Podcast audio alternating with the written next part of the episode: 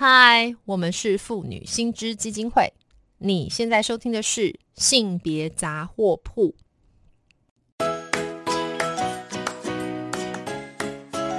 性别法律 A B C。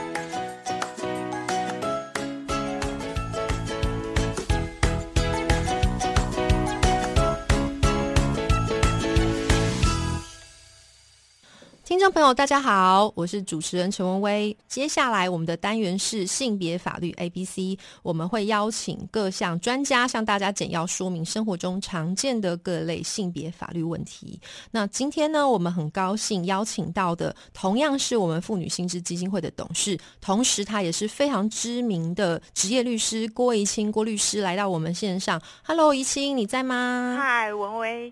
Hello，各位听众，大家好，文威你好。Hello，怡晴好，非常谢谢你今天哈，就是来回答我们听众朋友的问题啦。好，那其实最近就是大家都知道王力宏跟李静蕾这个事情吵得沸沸扬扬，可是其实。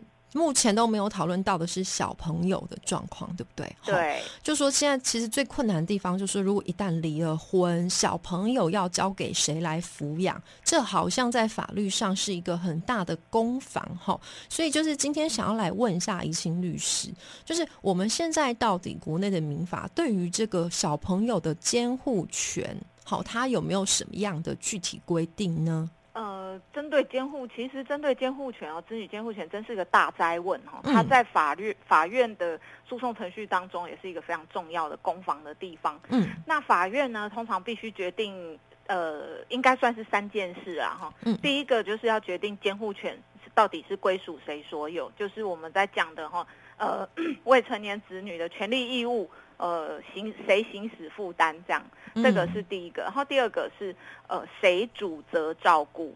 哦，所以谁是就简单讲就是孩子要跟谁住，主要跟谁住？了解。那另外一个就是呃，另外一方非主要照顾者的会面交往，通常法院哈都会决定这三件事。好，所以我来把它我来试试看，用大白话说，大白话就是说两个人现在要分开了，然后要分开之后，现在就是要讨论小孩子跟谁住在一起。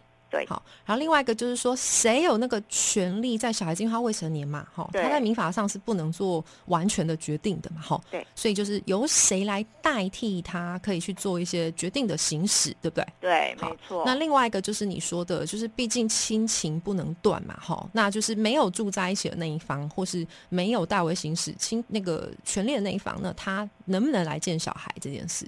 是的，就是了解。好，那所以我们国内目前是怎么去处理这个问题呀？呃，首先我要先说这个呃，定权利义务的行使人负担哦，我还是简单讲大家讲的啊，监护权。OK，OK，对，那就是呃，大家都在问说。诶，共同监护啊，还是单独监护啊？哈，每个当事人过来都会告诉我说，我希望我我可以单独监护哈。是，那这个单独监护跟共同监护之间到底什么区别？我经常被问到这个问题。对，那其实他的意思，所谓单独监，所谓监护人哈，其实就是一个法定代理人的概念，我可以。呃，帮他做决定，我帮他签任何的法律文件。嗯，那比如说像是我们比较常看到的，去金融机关什么开户啊，好，然后医呃医疗上面这个手术同意书之类的哈，那或者是办护照哈。那如果是共同监护的话，理论上应该是两位都要，父母两个人都要签名。单独监护的话，就只要抚养他的哈一起住的这一方哈，呃，在在方便上他他自己签名这样就可以了。这个是法理上面是这样说，但是事实上哈，目前呃，因为很多机关其实会给方便，就是主要只要他是主要照顾者的地方的一方哦，那原则上其实还蛮多机关就是只要就算是共同监护。只要有一方签名就 OK 了，所以事实上，共同监护跟单独监护其实呃真的行使在这个呃生活上的时候，并没有太大的差别。了解，所以它是一个在概念上区分，但是是实质上面还是小孩子，就是大家看的其实还是跟谁住嘛，对不对？哈，对谁是那个主要的照顾者？对，所以就是听众朋友，我们现在讲的是法律上那个单独跟共同，不是说就等于说是呃住在谁那里，不是那个意思哦。其实是就他的那个权利去做同意，或者说去代理的这个身份关系，对不对？对，没错。不过当然最主要呃，就是如果说法院还是尽量会是，如果单独监护的话，嗯，一起找一起住，还是通常会找那个单独监护的监护人一起住啦。了解。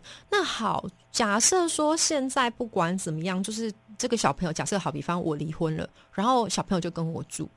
然后结果我现在觉得很气我前我前夫好了，然后我就不让他看小孩，这样我会发生什么状况吗？或是反过来，如果小孩在先生那边，但他都不让我看小孩，那你身为律师，你遇到这种个案的时候，你会建议他怎么做？